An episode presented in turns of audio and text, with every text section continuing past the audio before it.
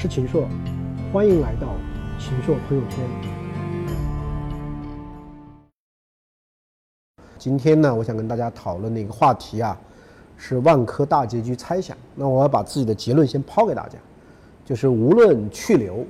啊，王石不输。保万华之争的上半场已经结束了，上半场主要是针对公司治理的一场大战，大家拿着公司章程，根据在这个范畴里面，相互之间来打。接着呢是舆论战，接着是投诉战，那么现在呢是中场休息，中场休息进入到一个什么战呢？我认为是监管。我认为在目前这个中场休息啊可能会比较长，因为监管者要真真正正把这些问题搞清楚，加上这么复杂的利益格局，我觉得会有一段比较长的时间。最近我们看到摩根大通以及其他的一些外资投行都调降了外万科的这样的一种股价的一个预期。所以，我认为在目前来讲呢，啊，很难说是乐观的。所以，我想目前，啊，对于我们的投资者来讲，可能避险是一个比较好的选择。什么叫避险呢？如果你有更好的投资标的，如果你能发现更好的啊一个这个选择，那么就可以离场。啊，当然这仅仅是我的一一己之见了。当然，我是怎么来推导出目前的这样的一个僵局，以及怎么去看待未来的一个大趋势、大结局呢？我们下面一一道来。中场休息完了以后，根据监管层的一个认定，到底中央军、华润、地方军、地铁，啊，管理层再加目前的第一大股东宝能，你们四方能不能达成一个一致的这个方案？那么我们从现在看到的大的一个猜测，也无非只有这几种可能。那么最大的可能呢，还是中央军啊，还是会成为第一大股东。那么中央军要成为第一大股东呢，肯定的结果就是宝能。要用一定的方法把他的一些权益提供给中央军，中央军用其他的一些方法，或者深圳地方政府用一定的方法来补偿宝能，就是宝能你必须降下来，让华润升上去。这样的话呢，华润第一，深圳的地方的这个地铁可能第二，宝能第三，最后管理层继续的在这里这个干下去。那么目前来看呢，这是一个大的方向，就是还是要确保华润的主体地位，在这个背景下，几方达成一个妥协，然后宝能。只是作为一个财务投资者，甚至它慢慢的淡出我们的视野。那么，如果不是这样的一个结局，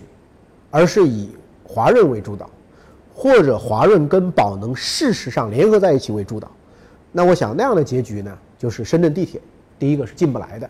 或者说进来是没有意义的。那第二个呢，肯定万科的管理层要进行巨大的一个重组。那么，无论是王石，无论是郁亮，无论是现在的高管团队，究竟能不能在这里留，或者用什么样的方法留？就取决于他们两者啊的实际的这样的一个话语权了，所以我觉得大致的方向就是这样的一个啊一个一个局面。那么下面我具体呢跟大家一起啊来剖析一下这件事情各个角色以及这些未来可能的变化对于我们了解商业社会、了解资本市场有什么样的一个意义啊？我觉得先说一下这个宝能。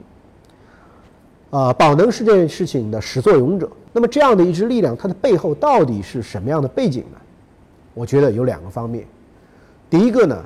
就是这些年整个险资的大扩张啊。我们知道中国的这个保险业的资金啊，由于保监会不断的放开保险业资金啊的投资的比例、投资的范围，然后呢，使得这个保险的资金在最近这几年里，不仅仅在万科这个 case 上，我们可以看到在很多的。案例上，生命人寿啊、安邦啊等等等等，都强烈的用资产驱动的方法，就是买优质的这个资产。那么，他们这样的一些其实不是战略投资者，因为他们不具备经营企业的能力，只是因为有钱。那么第二个的力量呢，我们就来看今天宝能的资金来源，又不仅仅是生命人寿这一部分的险资，它还包括了九个资产管理计划，以及跟资产管理计划相挂钩的很多的银行等等其他的一些资金的来源。所以我个人认为呢，宝能是一个有着足够的价值判断能力的一个围猎者。所以我认为，在宝能系的背后，其实站的有很多很多人，而且有很多人可能很早就想把万科给据为己有。第三个，我们在以前其实也探讨过，就是万科今天的股价表现来讲，相对于它实际的这个内在的这个价值来讲，并不高。因为万科如果按照公允价值来计算呢，它的价值不应该是现在这样的一个股价表现。而且万科的负债率是非常低的，意味着在目前资金成本这么低的情况下，我稍微提高一下负债率，我就可以有更大的一个扩张或者更大的一个成长。再加上万科的团队啊，是众所周知的，还是非常非常的优秀的。所以姚振华呢看到了这样一个标的，他把他整个的背后的很多的势力，这个他们联合在一起，其实迅速的发动了对万科的这样一种这个围猎。而且很快的，从百分之五就到了百分之二十四啊，这样的一个行动。那么现在他遇到了很强大的一个阻击，我已经拥有你差不多百分之二十五的股权了，我现在连对董事会的一点话语权都没有。很多人都在猜测啊，姚振华究竟拿了万科是要干什么？是不是要把姚振华很多其他的一些资产，大概有五六百亿的资产，将来都住进去呢？把我的这种自己也经营不不太好的这一类的资产，可以变成万科的。将来的这个股票，而且有这样的一帮职业经理人帮我去打理，不是一个很好的模式吗？但是我想在今天啊，我认为万科啊是把阳光化当成最好的防守了，因为什么呢？因为这些东西都大败于天下之后，将来姚振华即使入主，把自己以前的一些资产就装进去，把大股东把上市公司当成自己的提款机，我觉得这种概率呢会大大大大的下降，时间越拖越长，那么对他的压力越来越大。而且这件事情越是大白于天下，对于未来他原来设定的一个资本运作的方法呢，其实就越来越难。所以呢，我觉得姚振华说不定在内心里面有一种想法，可能围猎错了一个对象。没想到你们这些人的骨头那么硬，没想到你一个天天在那游山玩水的人，竟然还回来还要打这样一种阻击战，没有想到。第二个方面呢，我们来说一说这个中央军的华润啊。其实我们最早呢，很多人都认为说，从宁高宁到这个宋林这两任华润的掌门人呢，都是跟万科之间的关系是非常非常和谐融洽友好的，的确如此。但是从一个公司发展的战略上来讲，在宋林时代其实定了一个大致的方针，就是要慢慢的跟万科脱离。原因是什么？原因是。华润自己有华润的质地，而且万科已经是这么大的体量以后，已经不能够把它们两者合并了。所以在这个背景下呢，那华润就面临一个选择，就是说我要坚守自己的主业，我没有必要再在万科上耗那么多的时间了。所以呢，这个宋林在他的任期的后期最后的两年呢，华润想退出万科，但是呢，后来因为宋林本人也出事了，那么这个时候呢，傅玉宁呢接了棒啊，傅玉宁是刘英的博士。长期在招商局得到员工的这个信任，从赤湾到招商局，最后再到这个华润啊，它发展的非常非常快。那么傅玉宁呢，也是秉持着宋林的这样的一个基本的逻辑的，就是你不是我的啊战略性的业务、战略性的资产，你也不可能变成我的。在这样的背景下呢，我是一个慢慢要退出的这样一个状态。所以，当姚振华这一方举到百分之五的时候，啊，根据我的一些这个了解和观察呢，其实万科的管理层是去找过啊华润求援的，这个在财经杂志的这个报道里面也讲得很清楚。那么当时的这个呃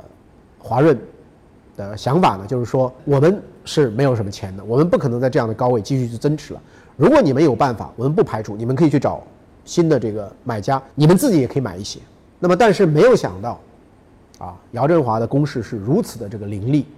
很快就买成了第一大股东，也没有想到万科管理层跟宝能之间的对抗是如此的剧烈，变成了一个惊天事件了。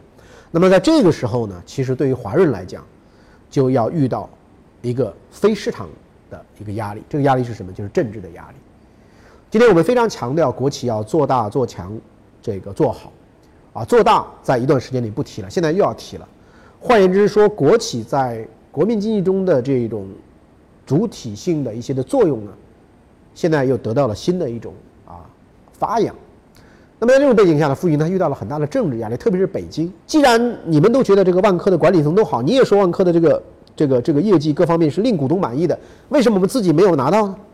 所以在这样的一个背景下呢，那么傅玉宁呢，包括这个华润党组就有了另外的一些声音了，必须是要保证我的政治正确性。换言之说，华润第一大股东的地位是不能动摇的。那么，因此在这种背景下呢，华润就把万科已经采取的这样的一个方案，希望通过的方案，也就是说让地铁进来，让地铁做第一大股东来抑制姚振华。那这样的话呢，就是华润就变成第三股东了。华润无论如何是不能承受的，不仅打不过你地方军，连一个这个民企也要坐在他的这个头上了，那么不行。所以在这种情况下呢，华润反而就选择了跟姚振华的意见一致了，就是要制约你整个管理层的这种方案，因为他们之间有过沟通啊。这个我们看从一些媒体里也看到，姚振华也拜访了傅玉宁。其实，在某种意义上，就是让这个当姚振华遇到了如此强大的管理层阻力的时候，姚振华意识到自己单靠自己是搞不定的，我必须有这个华润跟自己的某种意义上的协同啊。所以呢，这是我认为是这个是这个一个啊华润的一个实际情况啊。我对于傅玉宁本人，其实从我研究他的这个文章等等等等，我还是非常尊敬的。但是呢，这件事情也给了我一个体体会。我们可以通俗的讲一句话，就是那个最不靠谱的人就是你，因为他的这个特有的一些非经济、非市场的一些考虑，以及非常复杂的审批，以及非常复杂的各方面的这个意志，在国企那里呢，往往容易今天是这样，明天就这样，他会容易经常的改变。换言之说，今天走到今天的局面，我认为也不是傅玉宁个人能够。完全把握的，完全能够掌控的，但最终的结果就给王石一个印象：华润在背后捅了他一刀，出卖了他们，让他们变得是后面没有靠山了，对吧？几乎已经到悬崖的边缘了。我想呢，这是一个华润的一个基本情况。王石啊也好，他们的团队也好，他们真的就那么一条心吗？他有朝一日再抄底万科，再回过来做万科，又有什么不可以的呢？那么。第三个呢，我们再回到就是万科的管理层本身了。那么很多人在想说，王石啊也好，他们的团队也好，他们真的就那么一条心吗？那么我个人的看法呢，他们未必在万科本身的经营风格、经营战略、经营想法上都完全一致，但是在面对宝能的时候，我认为他们是高度一致的，因为呢，这是一种宿命，就是王石经常讲。他从这个股改的那一刻起，已经选择了没有走当私人老板的那条道路。他们的选择呢，就是说，这个要一个有身份的、有资源的这样的一个股东来做他们的第一大股东。其实万科当年的第一大股东就很荣耀啊，深特发。深特发是一个什么概念？深圳特区发展经纪公司，那是深圳最大的国有企业。他们还不满足，华润。华润是中国最牛的央企之一，而且是最市场化、经营管理最现代化的这样的一个公司。万科觉得这样的公司，这个或者说王石觉得这样的公司配做我的股东。那么你想想看，他从这个二三十年以前已经决定不可能让一个这个身份、品牌、市场化、现代化、国际化，他觉得都达不到这。华润这样的份儿的一个东西来做他的股东，他怎么可能现在向一个姚振华去低头要做为你去打工呢？这是根本就不可能的啊！所以万科的团队是宁可跟这个姚振华之外的现有的任何力量合作，也绝对不会跟姚振华合作，他是不可能调和的。所以这个时候我们看这个万科的这个管理层呢，其实就是这两条路。第一条道路呢，就是因为我死活不肯跟你合作。所以你要想进来可以，你不能当当第一大股东，你也不能将来干预我的这样的一种以前习惯的这样的一种这个做法。那么如果是这样的一个结果呢，那我们继续在这里做。那么我相信呢，王石本人也做好了，他不再担任董事长的准备。如果说能够交给郁亮，因为他们在价值观、在文化上、在万科的整体的风格的延续上是没有问题的。那么所以我认为王石呢肯定可以接受说郁亮来出任董事长，那么他呢担任名誉董事长。那么这样的话呢，是万科长期的这样一种品牌形象各方面，他觉得是延续了。那么待到山花烂漫时，他在从中笑，他会有这样的一种满足感。那么如果不是这样的一种结局是什么呢？那么也就是说，最后姚振华，或者说姚振华跟华润在一起主导了最后的这个大结局，特别是姚振华在里面还有很重要的这个角角色的话，那我估计呢。就是王石，包括整个万科的管理团队呢，我认为都很有可能离开。那么离开以后干什么呢？我相信以他们今天的江湖地位，以他们的这个资源条件，你想想看，他们干了几十年，他们有那么多的方方面面的朋友，包括中诚联盟在内的各种各样的平台，所以很快有项目。你想想看，这样的一种管理团队，所以我相信各种各样的资金都会蜂拥而至，因为在今天在中国，资产荒，优质的资产更荒，优质资产又能够跟优质的管理团队并合在一起的盈利机会，大规模的盈利机会很少，所以会有大量的钱去追逐他们。那么也就是最后资本去追逐人本，然后呢，他们可以很快的去这个复制甚至优化万科的一些模式，因为他做了这么多少年，所以我觉得那个时候也许他们退出了万科，他们是悲情人物，是悲剧结尾，但事实上可能是一出新的一个这样一种这个大幕的拉开，而且其实万科作为一间公司，有八四年创办的公司，到现在已经三十二年了，无论如何，我相信它也有很多。组织上的官僚病，包括在文化上的温吞水的这种温水煮青蛙的效应，也就是说，它目前的这种精英化的程度是不够的。所以在这种时候，如果这个人出来，他是有可能打造出一种更有生机活力，同时肌肉更加强健的一种新型的组织体系，甚至可能会有很多创新的新的商业模式去实验。所以呢，我觉得呢，也许在我们看到的一个悲剧人物下场以后，可能他会开始他的他的新的。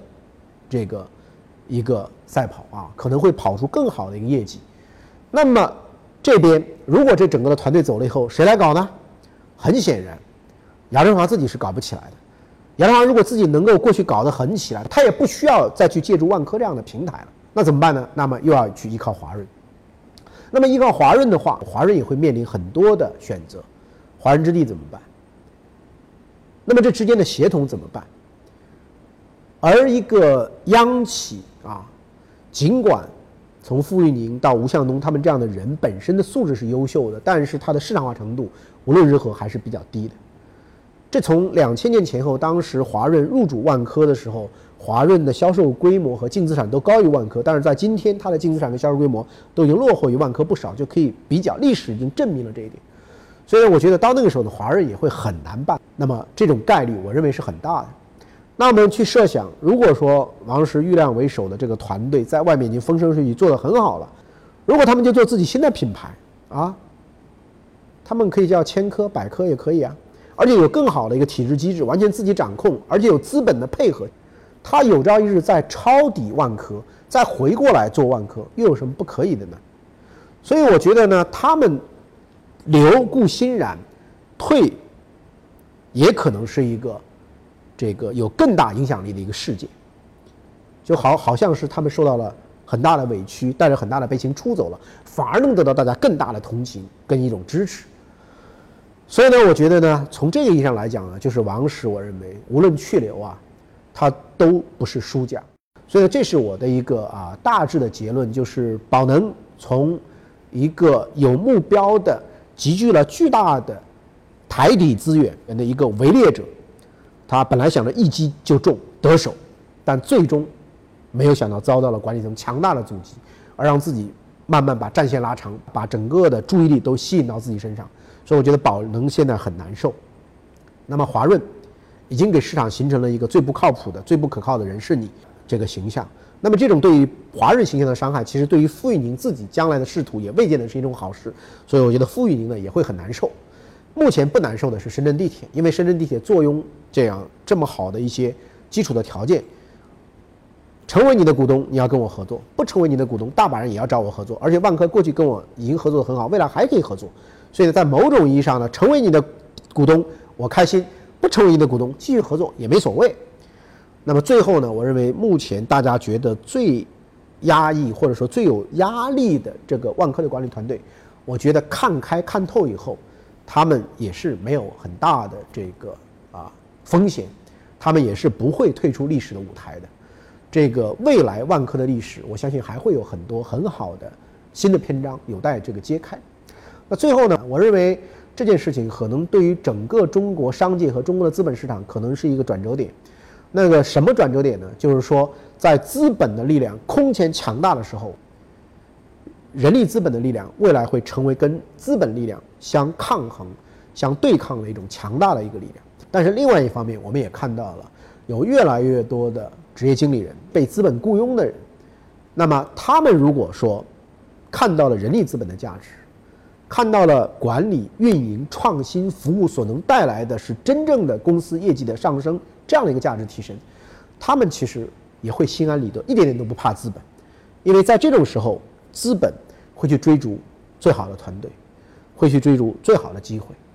而人才是能够把机会变成现实里面的生产力中最活跃的这样的一种因素。所以我觉得呢，就是说中国的